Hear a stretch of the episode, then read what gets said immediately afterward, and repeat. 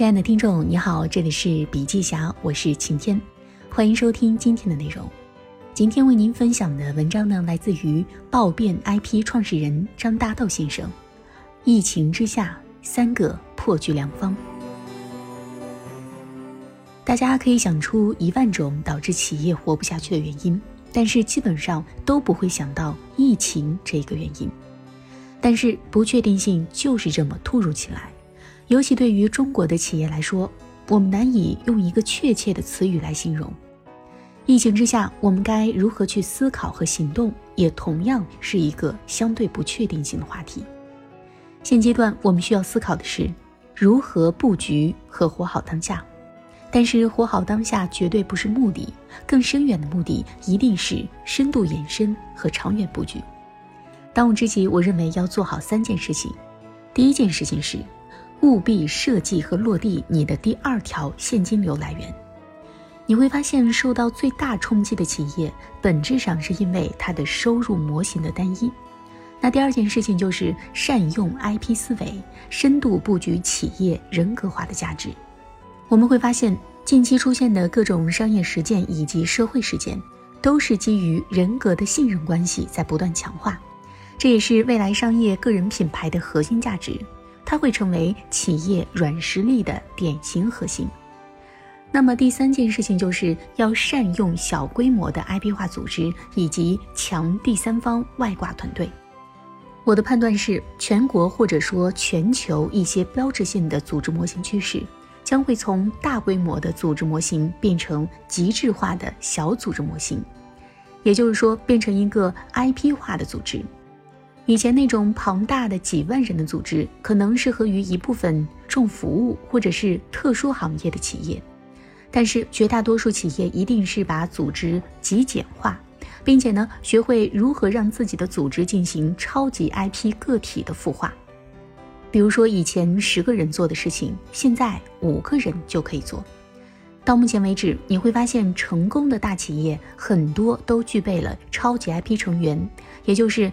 有极致专业能力、清晰且被需要的人格和具有超级链接能力的人。以前可能是一个销售部门、运营部门、课程研发部门的内部协同，现在当你把每个组织板块小规模的模块化，并且呢具备了可以代表企业某一个维度的价值观、专业度、影响力之后。可能你的这一个部门就可以成为行业的代表，你的一个行为就能够成为行业标准。IP 化的思维要做的事情呢，就是把每一个组织模块化，模块化之后呢，形成自己的 IP 基因属性，然后进行专业能力和情感因素的互相绑定而产生的合作机制。比如说，现在所有的视频网站。如果按照全自制节目来做的话，每个网站都承受不了这样的成本，不管是金钱成本、时间成本，还是人工成本等等，所以会有很多来自于第三方采买、第三方合作、IP 授权等方式。善用第三方，你可以最大化的节省成本和增加你的原效率。通过这种外挂式的第三方，可以有效的调整自己企业的基因。也可以最大化的节省成本和增加你的原效率，因为你的主团队一定是做那些永远决定生死的事情，第三方团队来帮你的企业做增量，这是非常重要的点。还有一点就是通过这次疫情，通过这样的合作方式来节省你的组织成本，可以在某种程度上提升你的企业抗风险能力。现在还有一个问题就是很多公司都缺人才。本质原因就是因为很多人都想自己干，都有极强的想成为 IP 的意愿，所以我们就要把他们融合起来，真正的把我想把每一个人编制到我的团队当中的这种思维升级成用建立系统的协同和运营方式，与第三方可以形成如同于我的全职员工一样的工作模型出来，并且把服务体系打磨清晰。这样的话，你的成本会很低，而且能够快速的招揽到更多比你专业，或者是你想招都招不到的人参与到你的生产当中来。独立组织间的共生是一种重要的态度，然而绝大多数的企业都缺失这样的 IP 思维。本质原因是因为大家都过于的理性。对每一个企业家而言，或者企业主而言，或者超级的个体而言，大家一定要培养一种能力，这种能力就叫做感性商业力。